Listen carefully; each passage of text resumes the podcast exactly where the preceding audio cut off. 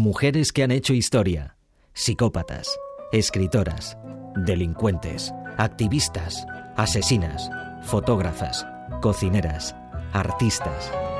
Encuéntralas a todas en Tacones Cercanos, los miércoles a la una de la tarde y a las 11 de la noche en radiogladispalmera.com. Tacones Cercanos.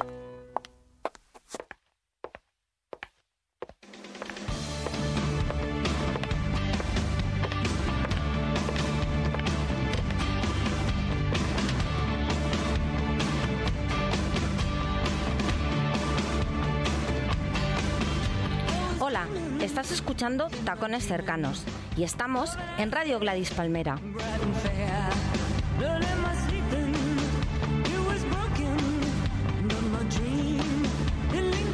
Hoy estamos muy contentas, pero no os preocupéis que una cosa no quita la otra y venimos con los tacones bien afilados. Tenemos un programa tremendo, que nos visita un action man, Ramón Larramendi, un pionero en los viajes polares y que además se ha inventado un vehículo para recorrer la Antártida sin contaminar. Esto sí que es un hombre de acción que mola. Inma nos contará la, la extraordinaria vida de Flora Tristán, una escritora y pensadora francesa que nos ha legado la tan actual y real consigna de Proletarios del mundo, uníos. En este programa queremos que todo el mundo tenga voz y por eso hoy hemos invitado a dos niñas, Berta e Irene. Dos futuras taconeadoras que vienen con las zapatillas deportivas afiladas y dispuestas a responder a nuestras preguntas. Y tenemos en el estudio a nuestra querida Elena, que nos relatará de viva voz sus crónicas magiares.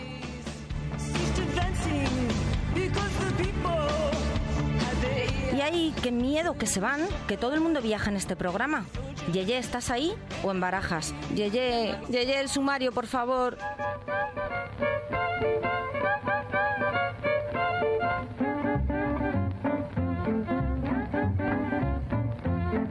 ¿Qué puede tener una persona dentro para elegir pasar todo tipo de calamidades durante días, meses e incluso años?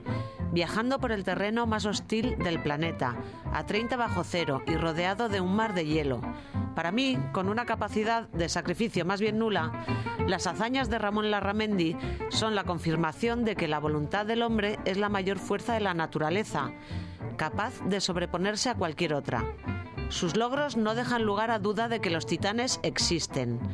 Ha recorrido el Polo Norte, desde Groenlandia hasta Alaska, en kayak tirado por perros y también andando, lo que supone 14.000 kilómetros y tres años en el hielo. Ha sido el primer humano en la historia que ha alcanzado el polo sur de la inaccesibilidad, el punto de más difícil acceso del continente antártico, y otras muchas expediciones que le han valido a este hombre del estirpe de Shackleton, Scott o Amundsen ser el único español que ha publicado en la revista National Geographic. Hablaremos con él de sus viajes y de su invento, llamado a revolucionar la manera de moverse por el hielo, el catamarán polar.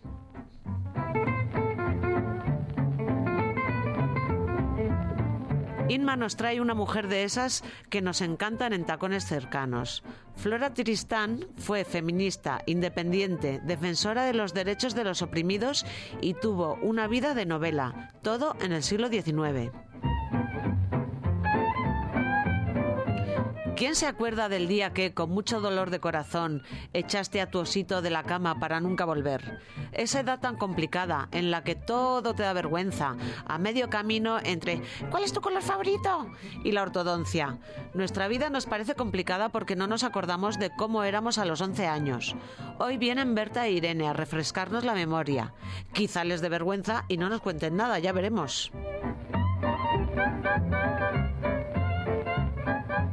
Desde que tenemos a Elena desplazada a Budapest, me muero de ganas de ir a Hungría. Y no solo porque Budapest sea una ciudad de belleza impresionante, también veo a los húngaros con otros ojos, mucho más divertidos. Hoy nos trae la segunda parte de sus sorprendentes crónicas magiares, lo que nunca te contarán las guías turísticas sobre los auténticos descendientes de los unos.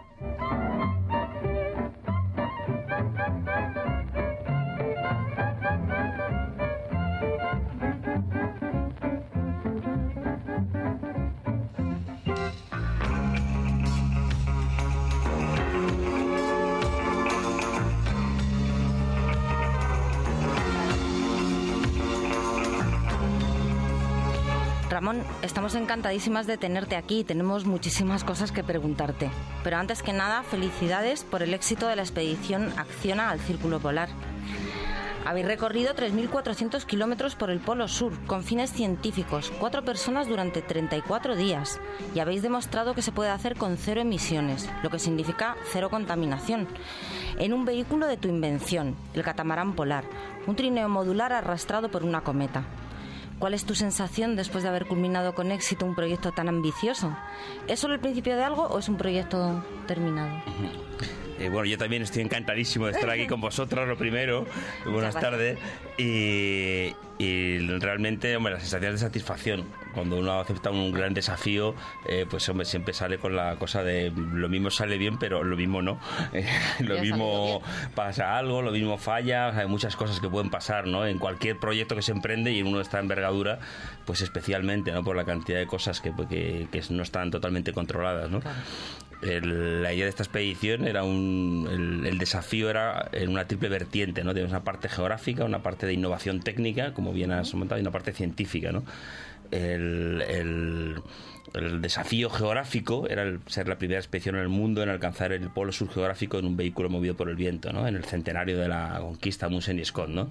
Y eso pues lo hemos conseguido, que es un pequeño hito dentro del mundo de la exploración antártica, ¿no? En el, luego estaba la parte técnica, que es la más importante, ¿no? Que era el, el objetivo era eso, desarrollar y perfeccionar este vehículo. Yo llevo 13 años trabajando en este para llegar al punto en el que estamos este año, desde que empecé a madurar la idea, ¿no? Porque es muy complicado mm, eh, probar cosas de este tipo, ¿no? Y, luego está la parte la parte científica, porque el objetivo es que, eh, respondiendo a tu última pregunta, esto es un comienzo, no es un final. Digamos, realmente esta expedición era para explorar las posibilidades de este vehículo como vehículo de investigación científica, que es lo que queremos convertirlo, ¿no? Que se convierta en el vehículo de referencia en la zona más remota de la Tierra y, y lo será. Y el año que viene, en principio, volvemos a cruzar la Antártida otra vez. Que bien, enhorabuena. Estupendo. Mm, mira, eh, respecto a los fines científicos del proyecto, que consiste en recoger muestras de hielo a 10 metros de profundidad para saber más de la historia de la Tierra y de lo que está ocurriendo con el cambio climático, ¿cómo se extraen las, muestras? Porque no debe ser nada fácil llegar a esa profundidad en el eh, hielo. No, o sea, 10 metros es lo que queremos hacer el año que viene, no lo que hemos hecho en esta. En esta vamos a excavar un metro de profundidad, es decir, en esta expedición. Eh, ¿Y eso cómo se hace? Eso pues con una pala.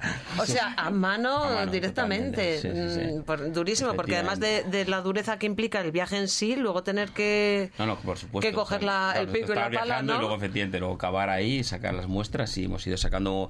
Teníamos tres proyectos científicos. Uno era el de, el de recogida de muestras de nieve eh, para estudiar los isótopos del deuterio y las variaciones del isótopo del deuterio, que está relacionado con los estudios del cambio climático, del clima de los últimos eh, mil años.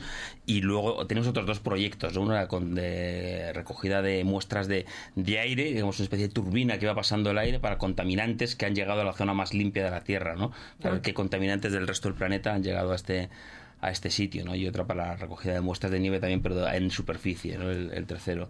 Y, lo que nos comentas de las muestras de aire contaminadas que pueden llegar, ¿se sabe de, qué continente por lo menos provienen? Está claro que no se sabe, esto es de Pepe Pérez que vive en el bajo segundo de la... Pero ¿se sabe de qué zona del mundo...? son contaminantes, proceden de determinadas industrias, determinadas cosas, ¿no? O sea, eso es lo creo que sí que se va a ver. De hecho, lo están analizando todavía, ¿no? En la, muestra para ver de dónde, de qué sitio procede. Se sabe que, o sea, que, se encuentra seguro, me refiero, ¿no? De las grandes zonas industriales, evidentemente. ¿Y, ¿Y dónde se analiza analizan las muestras? ¿Cuándo se empiezan a ver resultados? En Barcelona, las muestras se analizan, están ahora mismo con ellas. O sea, es un proyecto español 100%. Sí, sí, en, efectivamente, en el CSIC en Barcelona, el Instituto IDAEA, y lo están analizando ahí, ahora mismo.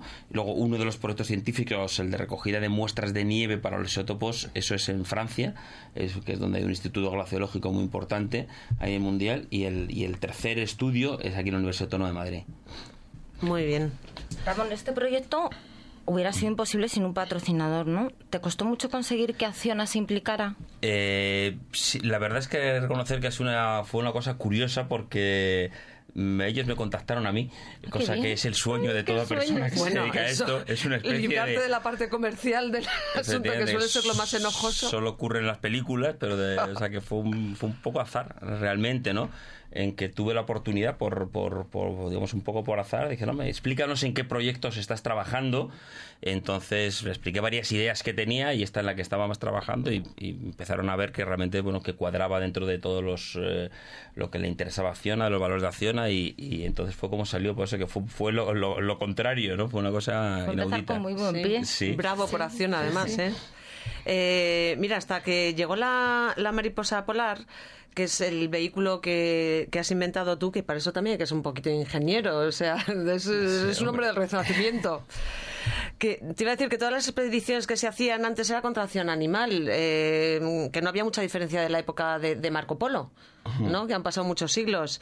Eh, y, a, raíz de la mariposa polar se abre una nueva era en cuanto a los viajes eh, polares. ¿Se podría extrapolar la mariposa polar a otros terrenos como el desierto? Eh, bueno, en el desierto, en algunas zonas del desierto se puede usar el viento. De hecho, se usa en algunas zonas, pero zonas muy concretas.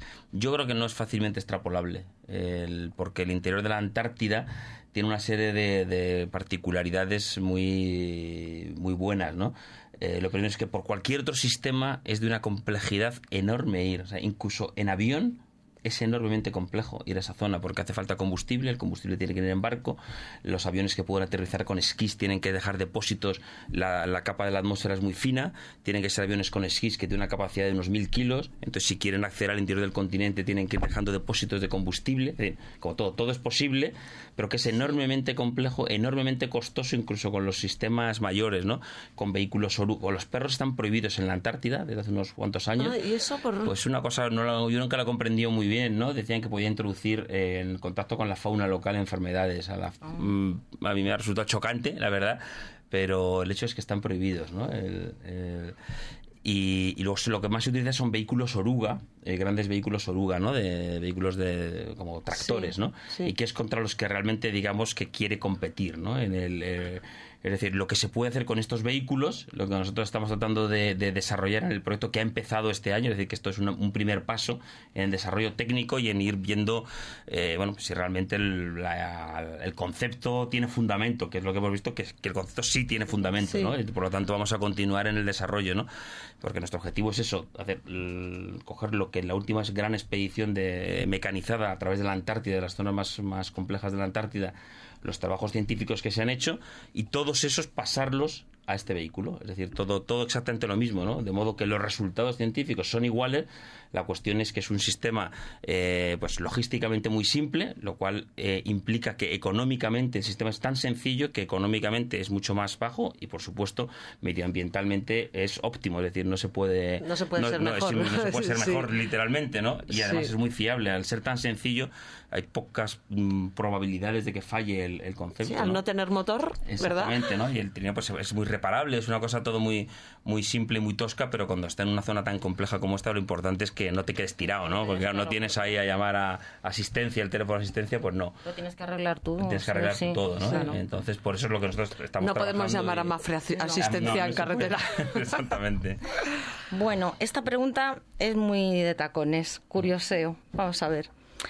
Ha realizado montones de travesías polares, pero hay una especialmente homérica, la expedición circumpolar, en la que recorriste 14.000 kilómetros en trineo de perros y kayak, desde Groenlandia hasta Alaska durante tres años, del 90 al 93. Para cualquiera de nosotros es algo inconcebible. Y aquí no podemos parar nosotras. Nos gustaría saber cómo se resuelven las cosas cotidianas durante una hazaña como esa. Por ejemplo, ¿qué comes? ¿Comes caliente alguna vez? ¿Llevas suplementos alimenticios? ¿Cómo guardáis la comida? ¿Qué se hace con los residuos? Es que somos muy cotillas, no podemos evitar saber estas cosas. Bueno, efectivamente, esa, esa expedición, que es el. Yo he hecho muchos viajes y muchas expediciones, sin duda es. Eh, yo siempre lo digo, o sea, soy afortunado de haber podido realizar algo de esas dimensiones, ¿no? Porque efectivamente es algo que casi solo puede ser comparado con las expediciones de principio de siglo. o sea, y de hecho del mundo desde el año 1990, que ya, ya parecía como que era, estaba todo súper modernizado, ya entonces lo parecía, pero claro, con lo que ha venido después parece que vamos, que era casi la prehistoria, ¿no? Claro, no teníamos teléfono satélite, no había internet. Claro, es verdad. Eh, es decir, ha pasado muy poco tiempo, no teníamos GPS, nosotros fuimos sin GPS, fuimos con un mapa y... Sin GPS, ahora es para arriba, para abajo. entonces, eh, y sin teléfono satélite. En las zonas polares el teléfono satélite es un elemento fundamental de contacto, ¿no? Claro, Claro. en algunas zonas íbamos sin nada y en otras con una radio que tienes que estar unos dipolos, que es un sistema complejo, ¿no? Y en zonas fuimos sin nada, absolutamente, lo que se dice a pelo, vamos, ahí en medio de la nada, nosotros, ¿no?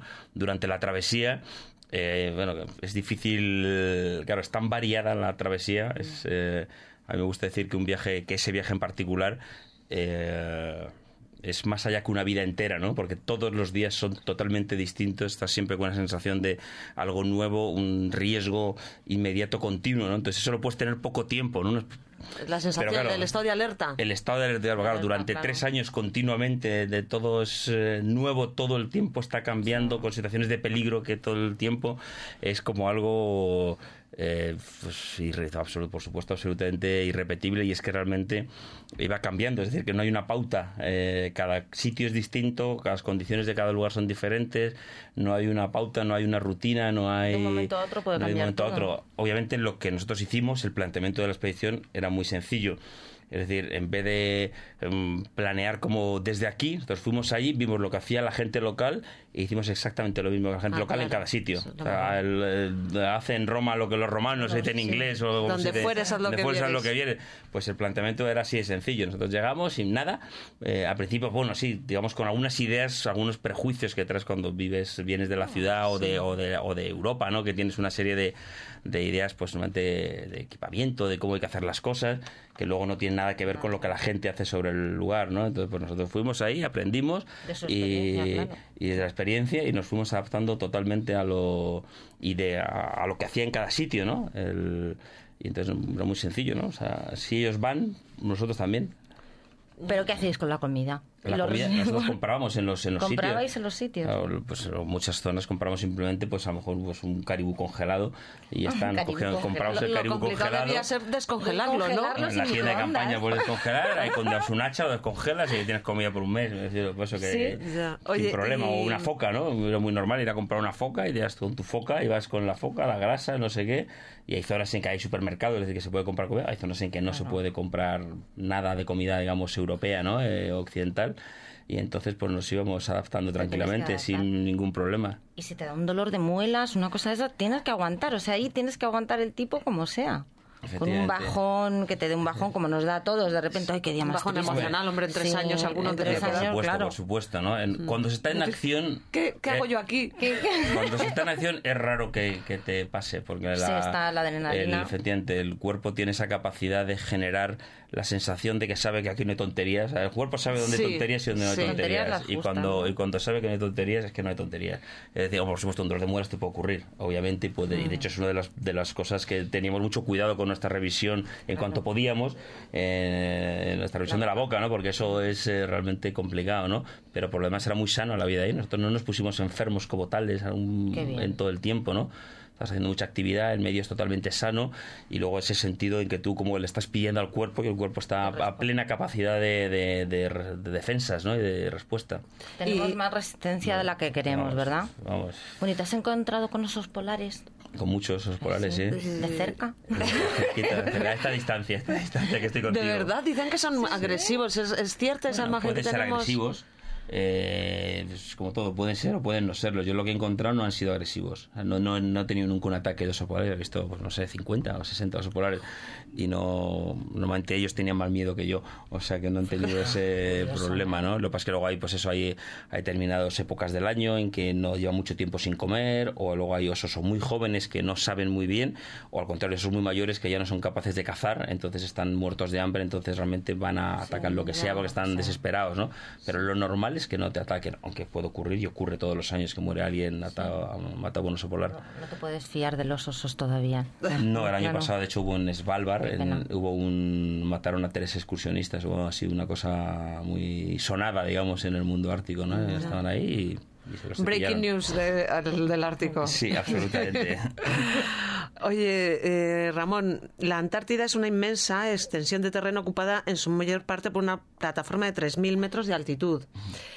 Y como hemos dicho, has llegado a- al punto de inex- inaccesibilidad al que no había llegado nadie antes. Sí. Eh, ¿Se siente uno más cerca del cielo? ¿Es un shock emocional parecido a lo que cuentan los astronautas cuando se alejan de la Tierra? Mm, no, realmente no. a decir verdad, no.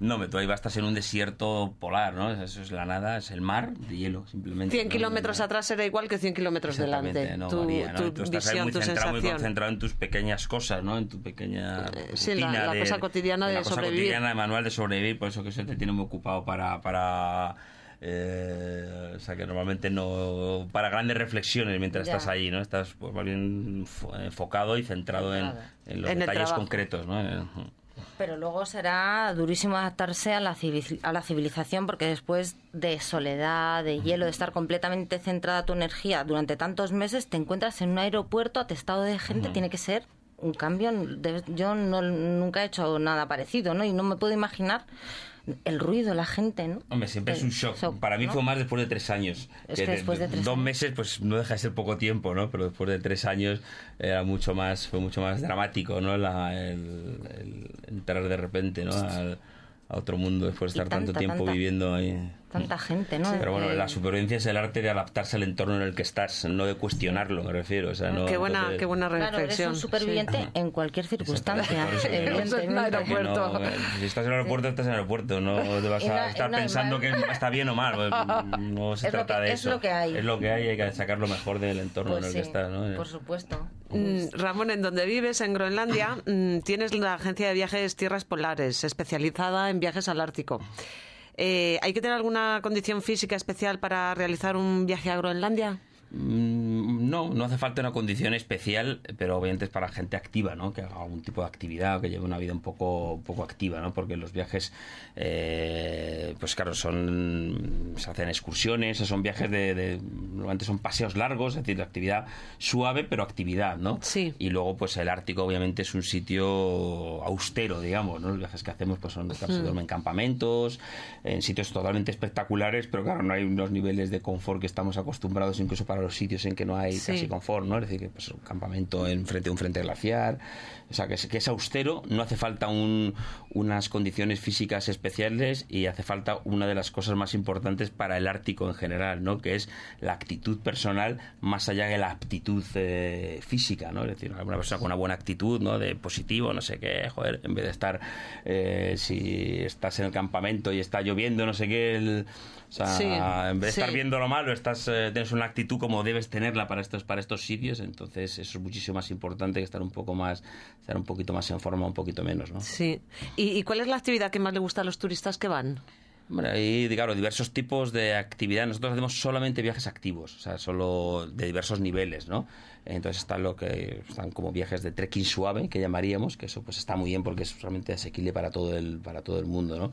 Y, y luego ahí tenemos una cosa un poquito más dura, que esto ya es, ya es un nivel un poquito superior, pero que es una de las cosas más eh, potentes que, que se pueden hacer en el sur de Groenlandia, ¿no? que es en, eh, viaje en kayak de mar, expediciones en kayak de mar. Es decir, durante 12 días eh, vamos en un kayak doble, que es muy estable, se va remando con todo el equipaje dentro y las provisiones, entonces es una expedición en kayak, es decir, no, llevas, no llevas un barco de apoyo, estás totalmente solo, el silencio hace muy- es muy calmado, además los fiordos son muy, el mar está muy plano y es muy calmado, pero todo está lleno de icebergs, montañas, glaciares que caen. Los Y colores, ¿no? Los colores, no, ahí es son- muy, muy espectacular, entonces la, y luego la, la vivencia en sí, porque claro, de repente estás totalmente, estás solo allí, es un grupo, Con- cinco calles, seis calles, pero no dejas Con de el estar... cielo arriba y la tierra Efectivamente, Y- tierra abajo y, y luego el hielo, ¿no? La presencia del hielo que le da unos colores y unas tonalidades absolutamente únicas, ¿no? Y de una belleza espectacular, ¿no? Sí. Entonces, bueno, esas son las Tenemos dos. que hacer un viaje. Tenéis que ir, sin duda tenéis Me que ir a Groenlandia. según lo Sí, cuentas, entrando sin tacones, pero bueno, iremos. Diriges la Fundación Polar Internacional en España, cuyo objetivo es realizar proyectos educativos para concienciar e informar sobre los efectos del cambio climático en las regiones polares y la necesidad de preservarla. ¿Se puede visitar la fundación? No, la fundación realmente eh, es una fundación con base en Bruselas que lo que hace es saca proyectos eh, material educativo. O sea, esta genera material educativo con los mejores especialistas en todos los temas. Entonces, la función de la Fundación eh, Polar Internacional es tratar de irlos introduciendo como material primero de apoyo y con el objetivo de que puedan incluso ser estar dentro de los programas educativos, ¿no? De, entonces, relacionados con la sostenibilidad, especialmente con el, con el cambio climático y el ártico, ¿no? Van estos proyectos a quién van dirigidos a colegios, Hay, de todas las edades es decir hay, hay, material educativo para todas las eh, para todas las edades ¿no? que se ponen mm, Mira, otra cosa eh, que tienes entre manos es el proyecto SOS-TULE. Mm. Eh, que es con la intención de preservar la cultura del pueblo que ha poblado el Ártico durante siglos, los inuit. ¿Cuál es la situación los inuit ahora mismo? ¿Conservan su lengua, sus costumbres? ¿Qué hacéis en Sostule?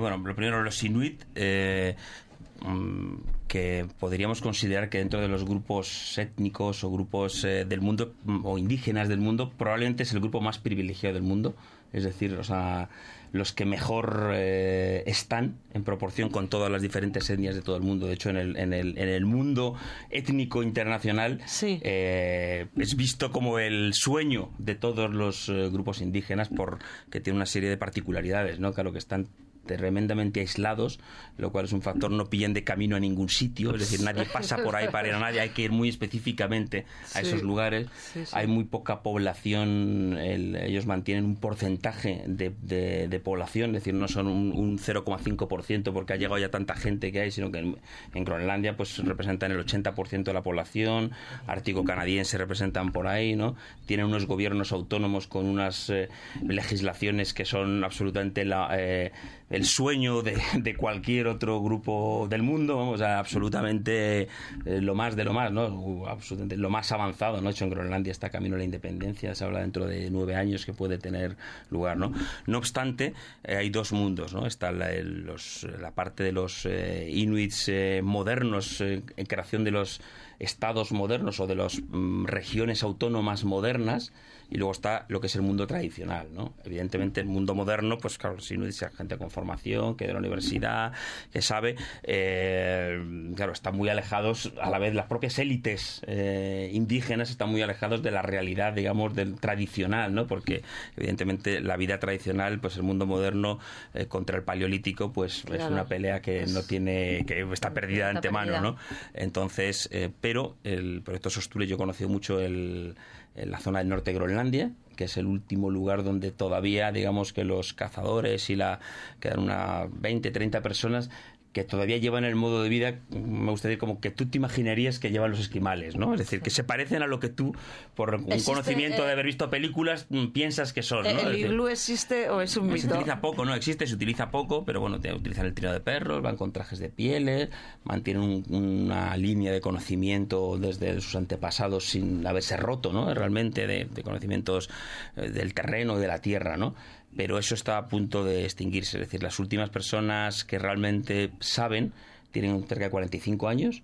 Eh, es un trabajo muy duro ser cazador, entonces, pues, a los 55 años ya la gente ya lo deja, ¿no? Porque ya están muy cascados. Mm. Esto quiere decir que más o menos, pues claro, que hay 8 o 10 años para que desaparezca, para siempre. Todo ese conocimiento. Entonces el proyecto Sostule es el tratar de, de desarrollar estamos trabajando, de hecho también con Acción, explorando, ¿no? es un proyecto confirmado, ¿no? la creación de una patrulla medioambiental por todo el norte de Groenlandia. Queremos crear en el cual van eh, seis u ocho tiros de trineos durante todo el, durante casi tres meses recorriendo el norte de Groenlandia con los investigadores, mm. con la función de, por una parte, servir de museo viviente eh, y que ayude a preservar este modo de vida tradicional. Para preservar el modo de vida tradicional la gente necesita eh, hacer grandes digamos, estar viajando sobre el terreno y sobre todo que por tú llevar tu modo de vida tradicional tú tengas un, o sea, tengas sentido económico, obviamente. Si tú no, si no tienes sentido económico tener el modo de vida tradicional, pues todo el mundo quiere vivir lo mejor posible, o sea que no, nadie se va a sacrificar por su propio, entonces esto es como que crear, sea rentable para que ellos haya al menos un pequeño grupo de personas que vean que, realmente tiene sentido aprender porque es un digamos, porque es un buen trabajo, ¿no? es lo que queremos. Entonces que merece la pena esforzarse, merece la pena antes de que se pierdan estos conocimientos, que gente nueva entre a, ser formados para que efectivamente tengan este, tengan eso, no se pierda este, este conocimiento. Entonces la creación de este, de este, de esta patrulla anual medioambiental, a la vez eso de, realizando investigaciones, eh, de científicos a bordo y también estudiantes para dar a conocer bien también la cultura y con la idea de que esto pueda crear un, un cierto eh, sector de turismo muy enfocado a que la gente, eh, bueno, mm, o sea, viva de tener el, llevar el modelo tradicional, que es de lo que se trata, ¿no?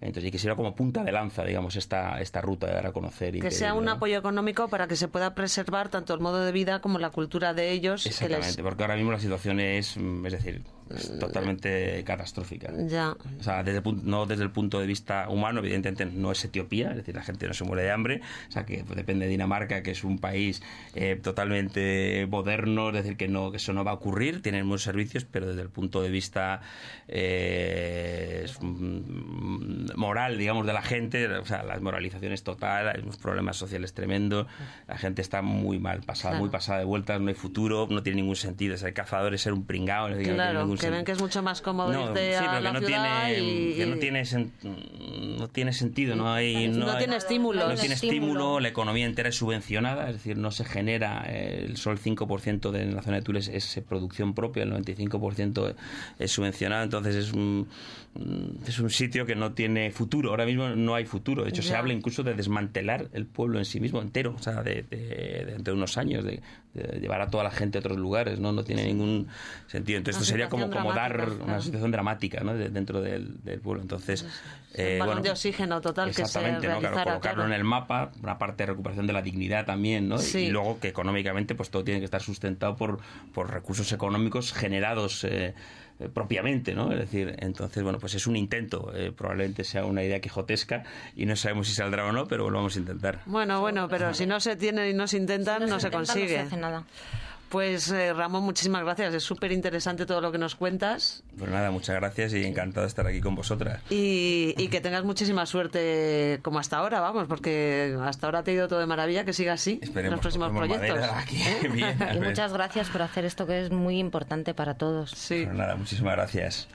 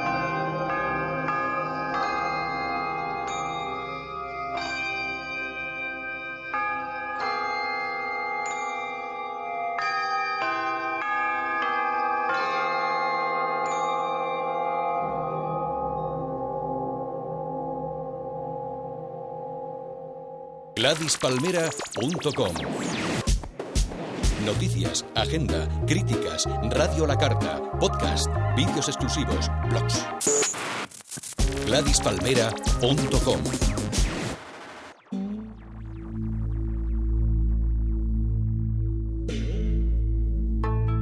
Inma hoy nos hablará de una señora que es nada menos que precursora del socialismo utópico y feminista. Hola Inma. Hola Loreta. Me encanta descubrir mujeres nuevas para vosotros. Eh, Flora Tristán, escritora y pensadora feminista francesa de ascendencia peruana, fue una de las grandes fundadoras del feminismo moderno. Adjetivos como audaz, idealista, ingenua, aventurera, luchadora la definen. Es la única mujer entre los forjadores de utopía social en el siglo XIX. Confía enormemente en el poder de la educación y como feminista reclama la educación de las mujeres y la emancipación de los hombres. Escribe, imprime a su feminismo un giro de clase social que en el futuro daría lugar al feminismo marxista.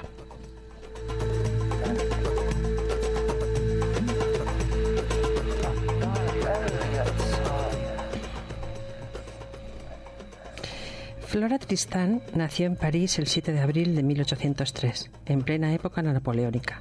Fue hija del coronel Mariano Tristán y coronel peruano de la Armada Española, perteneciente a una familia muy próspera y poderosa y de la francesa Anne Losné. Esta se había eh, refugiado en Bilbao huyendo de la Gran Revolución. Allí se conocieron y al parecer los casó un sacerdote francés exiliado. Este matrimonio no fue reconocido legalmente, por lo que Flora nació como hija bastarda, condición que la condenó a un destino de paria. Durante los primeros años de su vida, Flora gozó de una situación económica y social privilegiada. Creció en un hogar siempre concurrido por visitas del nivel de Isabel de Simón Bolívar. Con él, eh, que su padre compartía con él orígenes criollos y vascos.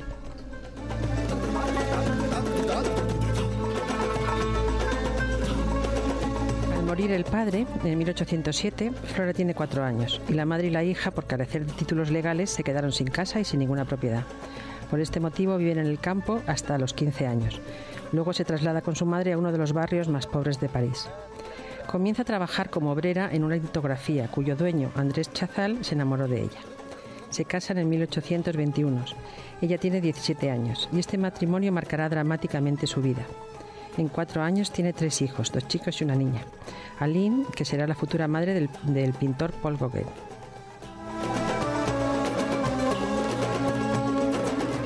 A los 22 años, cansada de celos y los malos tratos de su marido, abandonó su hogar llevándose a sus hijos. Durante cinco años vivió huyendo, escondiéndose en condiciones dificilísimas, por miedo a que los encontrara su marido y las autoridades. Comienza a trabajar como criada en una familia inglesa, por lo que debe viajar a Inglaterra. El marido le persigue incansablemente. Se inicia entonces una lucha legal por la custodia de los hijos que durará 12 años. Sus amargas vivencias despiertan en ellas un pensamiento y una actitud revolucionaria que la convierten en la precursora del movimiento feminista. Viaja por varios países donde realiza trabajos de todo tipo. Es en este momento cuando toma conciencia de su condición de paria.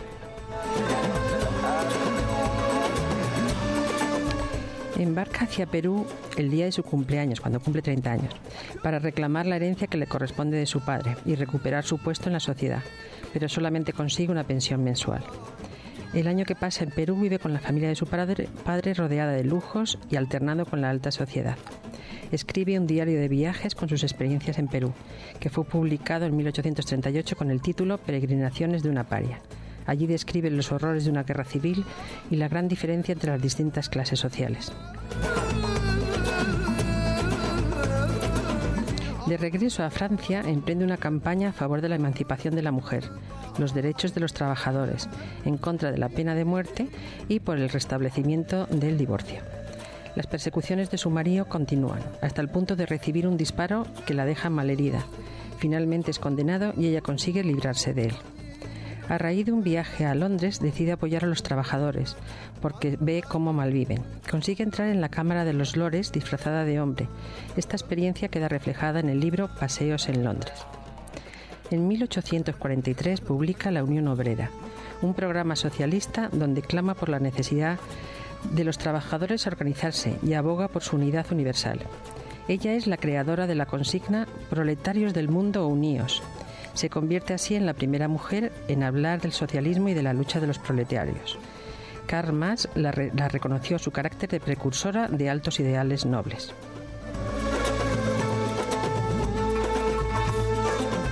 En 1844 fallece víctimas del tifus con solo 41 años, mientras hallaba en plena gira en Francia promoviendo sus revolucionarias ideas. Su lucha incesante por conseguir una sociedad más justa e igualitaria ha quedado plasmada en su obra. Además de las obras ya mencionadas, escribió Paseos en París, La emancipación de la mujer y dos libros a favor del divorcio.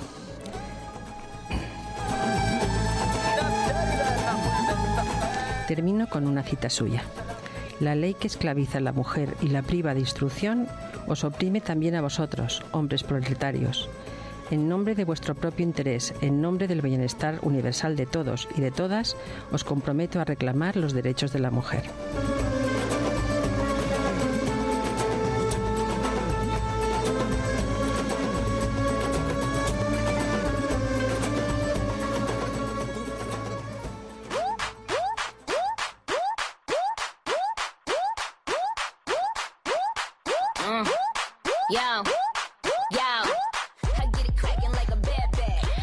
Unas niñas en acción. Hola Berta, hola Irene.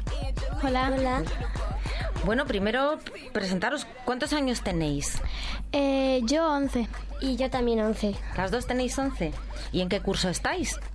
En sexto de primaria. Las dos. Las dos estáis en sexto de primaria. ¿Y qué cambiaríais de las asignaturas del colegio? Yo de las asignaturas en mi colegio tengo tecnología, lo cual es realmente un coñazo y sencillamente no, no, para mí no sirve para nada, con lo cual esa la suprimiría directamente. Y pues, pues no sé. Ah, tecnología fuera. ¿Y tú, Irene? Pues yo en inglés dividiría la- los niveles por básico, mediano y para los difíciles, para los alumnos que se les dé peor. Claro, y mejor. muy, lógico. ¿Y qué cambiaríais del colegio? De vuestros coles. De mi colegio que tengo una hora para comer y 20 minutos por la mañana, lo cual no me gusta nada. Así que bueno, pues pondría mm, más tiempo para comer y más tiempo de recreación. Más recreo, ¿no? Claro, muy buena idea. ¿Y tú, Irene? Pues yo tenemos muchos gimnasios y pondría pues otras cosas. Además de Claro, gimnasio, ¿no? claro, claro. Sí. Muy Demasiada bien. repetición. Y a ver, decinos, ¿qué os gustaría ser de mayores? A ver. De mayores... ¿Por qué, por qué siempre los adultos preguntan eso? O La típica pregunta. Es como, es como si yo pregunto qué os gustaría ser de viejos. O sea, Jubilada, jubilada con, con jubilación para poder estar tranquila y hacer viajes con el inserso. Lo tengo clarísimo. Sí, sí. Pues yo no tengo ni idea, pues me gusta el arte, la música, no sé. Algo de eso, ¿no? ¿Y tú, Irene? Pues a mí me gustaría ser profesora. Ah, pues mira qué bien. Pues muy bien. Es un trabajo muy bonito. Sí. ¿Qué opináis sobre las revistas femeninas? ¿Leéis revistas femeninas o ni idea o...? Yo no las leo y me parece que son para las marujas que se aburren mucho y que las leen. Toma, muy bien dicho. A mí me parece lo mismo que es para alguien que se aburre mucho y que pues no se entera de lo que hacen otras personas y se quiere enterar. Claro, tienes razón. La verdad que sí. ¿Y veis el telediario? Yo sí, porque me obligan mis padres todas las noches. Bueno, mi padre o pone el fútbol o el telediario. Uy, los padres. Mi, mi padre lo mismo. ¿También? Sí. O sea, que lo veis por obligación, ¿no? Entonces, sa- ¿sabéis, ¿sabéis lo que es la crisis esta de que tanto se habla? La crisis, sí. ¿Y, y para vosotras qué, qué sabéis de la crisis? Eh, Bueno, aunque sea un poquito, si os da vergüenza, no. eh, pues no sé, creo que es que mm, falta de liquidez de liquidez en el gobierno, con lo cual hace falta rescates. Y que mm, estamos todos endeudados y yo qué sé, líos con Alemania y cosas de esas, no sé. Dios de dinero, ¿no? Sí, ¿Qué algo sabes, así. Irene? Eh, sí, pues que para la- por la crisis, pues que suben más los precios de todo, de la luz, del agua, de todo. Y sabéis que hay mucha gente sin trabajo, Sí. todo eso, ¿no? Vale. Que es una pregunta difícil. ¿Sabéis quién es Urdangarín? Yo, Urdangarín es el yerno del rey que tuvo una. que no sé qué pasó, que era corrupto o algo así. y que. Bueno, no sé, algo raro con una empresa que, mm, que robaba dinero o algo así. También líos de dinero, ¿no? ¿Y tú, Irene, sabes quién es? Pues me suena el tema, pero no... Nada, sí. Ni idea. Si fuerais mayores y pudierais hacer lo que quisierais, ¿qué haríais? O sea, ¿O si ya... o qué cambiaríais? Sí. Yo, pues, no sé, las, las ilegalidades sociales. Y pues, pues, pues, ni idea. ¿A qué le llamas tú ilegalidades sociales? ¿A Pues no me parece, sí, los inmigrantes que no tienen papeles, pues, pues cosas de esas, no sé. Claro, arreglaría su situación, ¿no? Sí. ¿Tú, Irene? Pues cambiaría bastantes cosas. Si pudiese, sí. ¿Qué cosas? Dinos, Irene, ¿qué cosas? Pues, por ejemplo, yo estaría en una ONG para ayudar a gente, si pudiese. Claro. Y bueno, pues ayudaría a más gente. O sea, el tema cambiar los- situaciones. A los niños, claro, Sí. nos dejan todavía participar. Claro. Claro, de- pero de alguna manera siempre se puede ayudar. Siempre se puede. A ver, ¿cuál es la última peli que habéis visto? Yo la de Intocable. ¿Y qué tal? Eh, esperaba algo más baboso, pero sí, estuvo muy, muy bien y muy graciosa. Ah, Me encantó. Pues yo la última que vi vi fue en el cine la de la invención de Hugo. Ah, ¿y qué tal? Está bastante bien porque te cuenta la historia de un niño que le han ocurrido muchas cosas. O sea, que la recomiendan, ¿no? Sí, la recomiendo. ¿Y sobre los chicos? ¿Os gustaría decirnos algo o no? ¿O- Los chicos que hasta da son, son muy tontos. Sí, mucho. No tienen nada en la cabeza. pensáis lo mismo, ¿no? Sí. ¿Y, y sobre los hermanos? Porque tenéis... Berta tienes un hermano y Irene una hermana, ¿verdad? Sí. ¿Y cómo lleváis? Mal. O sea, O sea, mi hermano es entrar en casa ni hola ni nada. Se encierra en su habitación y no se le vuelve a ver en todo el día. Y es que, o sea, le intento poner conversación con él y nada, ni caso. Me dice largo de aquí, niña. O sea, no. vamos, que... Es como si no existiese. Para mí es molesto. Está adolescente, ¿no? Hombre, no, ya tiene 17 años, pero. Teenager todavía, un poco. ¿Y tú, Irene? Pues yo con mi hermana, al ser una chica, pues hombre, tengo una relación buena y a la vez mala. ¿Es mayor que tú? ¿O... Eh, sí, tiene 18 años. Mm. Y más o menos os lleváis mejor. Eh, sí, porque, hombre, no- nos enfadamos, pero también eh, nos hacemos bromas Claro, y todo. o sea, Claro. ¿Y vosotras eh, participáis en redes sociales? ¿Os gustan? Yo principalmente estoy en el Messenger. Me gustaría tener 20, pero mi madre y mis padres, como son unos anticuados, pues, pues dicen que no. Pues sí. ¿Y tú, Irene? Pues yo también tengo Messenger y mm, me gustaría tener 20 y Facebook.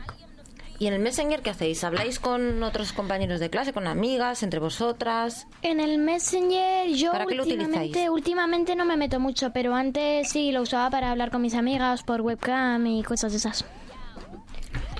Y a ver, ¿creéis que vuestros padres abusan de su autoridad? ¿Os obligan a hacer muchas tareas? Hombre, yo comprendo que mm, tengamos que hacer tareas domésticas en casa y eso, pero pero pero a veces No hay que abusar, ¿no? Sí, porque a veces hay cosas que tenemos que hacer, pero muchas veces cosas que no quieren hacer ellos y quieren que hagamos nosotros. Ya. ¿Por, por qué os suelen regañar más en casa? Si es que os regañan. regañarme a mí o por no recoger los platos de la merienda o por no recoger mi habitación. Pues son pues unas regañinas normales, ¿no? Sí. ¿Y Irene, a ti de qué te Irene. regañan? Pues a mí por la habitación, a lo mejor por decir alguna que otra cosa, Una, palabrotilla. sí, o responder, o bueno. Claro, claro. ¿Y qué es lo que menos os gusta de vuestros padres? A mí, de mi padre, aunque yo lo, lo comprendo y eso, que es que tiene mucho trabajo y está muy estresado y no... En fin, bueno, pues no... No es tan cariñoso como mi madre. Claro. Y de mi madre, pues, pues que últimamente también tiene muchas cosas que hacer y que tampoco... Que los mayores estamos muy ocupados, vamos. Sí. Yo también, mi madre está tan ocupada y mi padre sí, y que siempre exageran muchas las cosas, muchas cosas. Mi madre también. Bueno, ¿y qué cambiaríais de vuestros profesores? ¿Qué es lo que menos os gusta? Yo de mis profesores en español tengo a la cuervo y realmente yo la cambiaría enterita.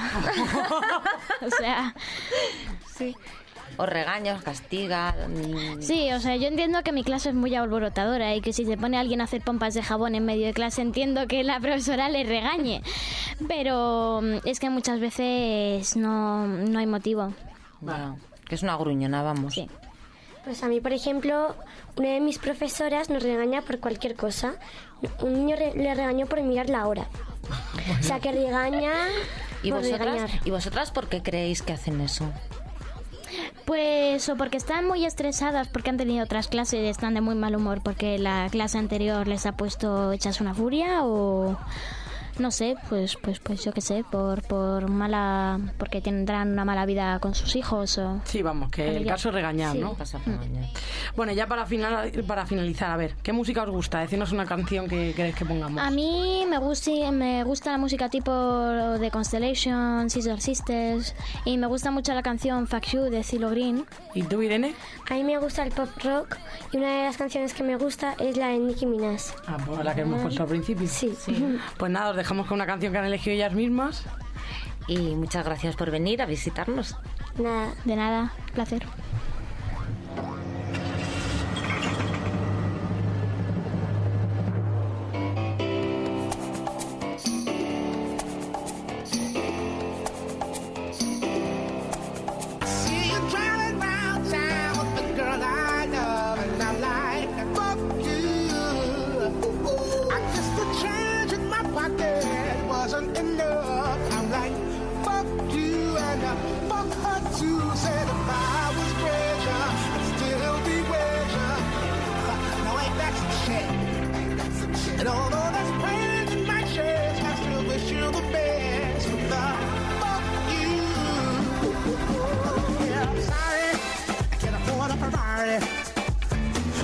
Mean I can't get you there.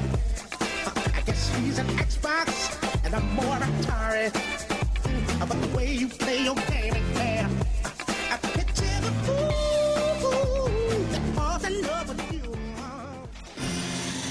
Cultura musical sin escalas en la palma de tu mano. Descárgate la aplicación gratuita de Gladys Palmera para iPhone y Android y disfruta donde quieras de nuestros canales de radio online, vídeos exclusivos, las últimas noticias y una agenda con los conciertos recomendados en tu ciudad.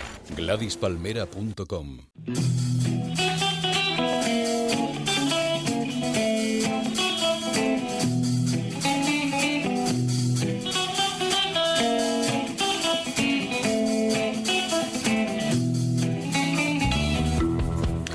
Elena, qué alegría que estés aquí con nosotros. Sí. Ay, que lloro. Pero bueno, a ver, tranquilidad, que ya volverás, te quedarás y que eres muy joven y que hay que ver mundo, que de las diferencias se aprende, ¿no? Sí, pues sí. Y que nos quitemos las telarañas de los nacionalismos, ¿no? Exactamente. Venga, Elena, bonita, cuéntanos qué pasa por los mundos magiares. Bueno, a ver, pues os traigo algunas cosillas. Dos cosas que me han llamado la atención, dos así como inventos, que son tienen origen de gente que es de, de Hungría. Pero en primer lugar, el cubo de Rubik, que como sabéis, el cubo este cuadrado, que hay que moverlo para que coincidan las piezas, pues fue inventado por un húngaro llamado Erno Rubik, que nació en Budapest en 1944.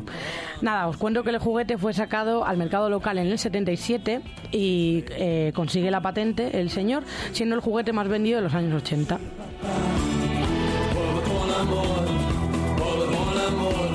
El segundo, digamos, invento que me llamó mucho la atención es eh, viene, vamos, viene de la mano de Edward Teller, Leo Szilard y Eugenio Wigner, que son de origen húngaro y son los tres, vamos, los padres de la bomba H, es decir, diseñadores e inventores de la bomba atómica, aunque cada uno por sus propios méritos. Los tres formaron parte del famoso proyecto Manhattan. Leo es en principio el que patentó la receta y el que más tarde hizo circular una petición junto con otros científicos dentro del mismo proyecto Manhattan para oponerse al uso de esta bomba por razones morales. Ya sabemos que la petición fue denegada con todo lo que vino después.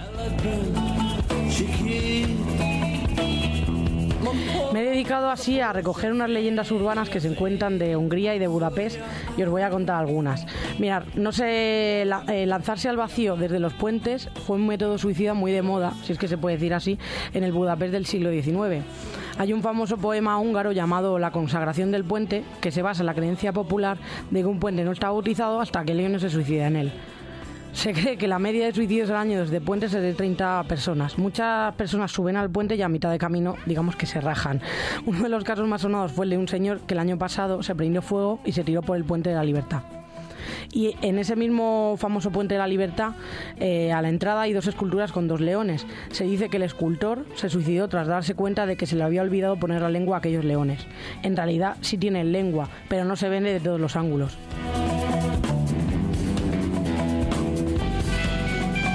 Mi leyenda favorita, Loreto, es de 1961, que se exhibió una enorme ballena que pesaba más de 68.000 kilos en el parque de la ciudad de Budapest y durante el siguiente año fue transportada por todo el país en sucesivas exhibiciones. Bueno, pues la, la leyenda urbana dice que en realidad era una estrategia de espionaje de la CIA eh, y una de las versiones afirma que el objetivo era medir mediante el peso de la camioneta unido al peso de la ballena el estado de las carreteras húngaras para el futuro transporte de un portador de misiles balísticos. Muy lógico. y la segunda versión directamente se salta la fase de medición y confirma que la ballena escondía en su interior un portador de misiles balísticos. Las opiniones más escépticas alegan que durante los 50 aviones espía U-2 fueron probados por toda Europa del Este, así que utilizar un freak show para recoger información sobre el territorio húngaro resultaría demasiado grotesco incluso para ser el contexto de la Guerra Fría. Bueno, el caso es que la exhibición de la ballena sí que existió. Ha inspirado un libro que se llama Memorias de la Resistencia y una película basada en el libro llamada Armonías de Westminster. Recomendar ambas cosas, claro. Si creías que las leyendas lúgubres habían acabado, os equivocáis. La que viene a continuación para mí es de las más fuertes que he leído. Resulta que tras la guerra, la Segunda Guerra Mundial, Hungría fue ocupada por el Ejército Rojo, se instaura un gobierno soviético y en el 56 se inicia el levantamiento popular en contra del gobierno soviético. Se conoce como la Revolución de Octubre. Bueno, fue duramente reprimida por el Ejército Rojo hasta que el punto de realizar arrestos masivos y desapariciones de gente, mucha de la cual no ha vuelto a aparecer. Depuraron el país haciendo desaparecer toda oposición política. Bueno, pues la leyenda urbana dice que estas desapariciones tienen que explicarse de alguna manera. ¿Cómo? Pues hablan de una picadora de carne humana gigante que se instala varios metros bajo tierra y en la cual se metían los cadáveres de los opositores. Un canal subterráneo conducía los restos hacia la zona más baja del Danubio y algunos pescadores afirman que esto sería una buena explicación de por qué hay tantos peces tan grandes y tan gordos en esa parte del río. Bueno, parece que hay gente que incluso afirma haber visto aquella máquina de la muerte, pero en realidad no existen pruebas ni para confirmar su existencia, pero tampoco para negarla. De nuevo un callejón sin salida. Y bueno, para irnos así con un poco de buen sabor de boca, os, voy a tra- os traigo otra leyenda urbana basada en el amor. En Budapest tienen la tradición de los candados del amor, os explico. Cuando la gente está enamorada, pues coloca un candado, en un candado en sitios estratégicos de muchas ciudades de Hungría, también en otros países de Europa. Dicen que esta tradición empezó a mediados de los 70 en la ciudad de Pexin, al sur de Hungría, y no fue iniciada por gente enamorada, no, no, sino por estudiantes que deseaban celebrar el fin de los exámenes. En muchas ciudades de toda Hungría hay puentes o verjas donde colocar estos candados. Y a veces las autoridades han tenido que retirarlos porque, por ejemplo, en el caso del puente de la ciudad de Sionlok, eh, la gente comenzó a colocar cerrojos y por temor a que el puente a la larga no aguantase el peso de todos aquellos cerrojos, pues fueron retirados. En Budapest también tuvieron problemas. La gente decidió colocar los candados en un árbol. Después de un tiempo las ramas no podían cre- crecer debido al peso y finalmente se liberó el árbol del amor eterno y se colocaron los candados en una estructura de hierro en la la Plaza de Ac Montpoan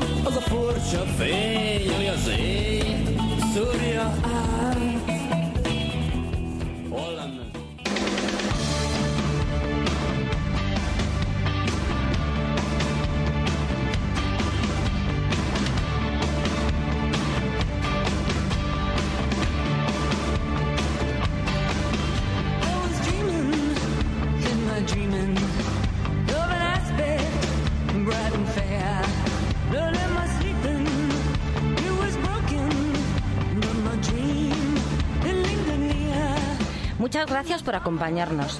Esperamos que os haya gustado el programa de hoy y ya sabéis, escribidnos a cercanostacones.gmail.com.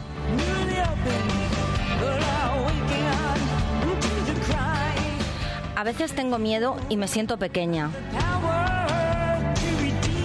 No entiendo las injusticias ni a las personas que las realizan. Pero veo gente que lucha en países muy pobres. Leo libros y aprendo de lo que dice la historia. Que toda lucha tiene un fruto. Y que no estamos solos. Somos muchos.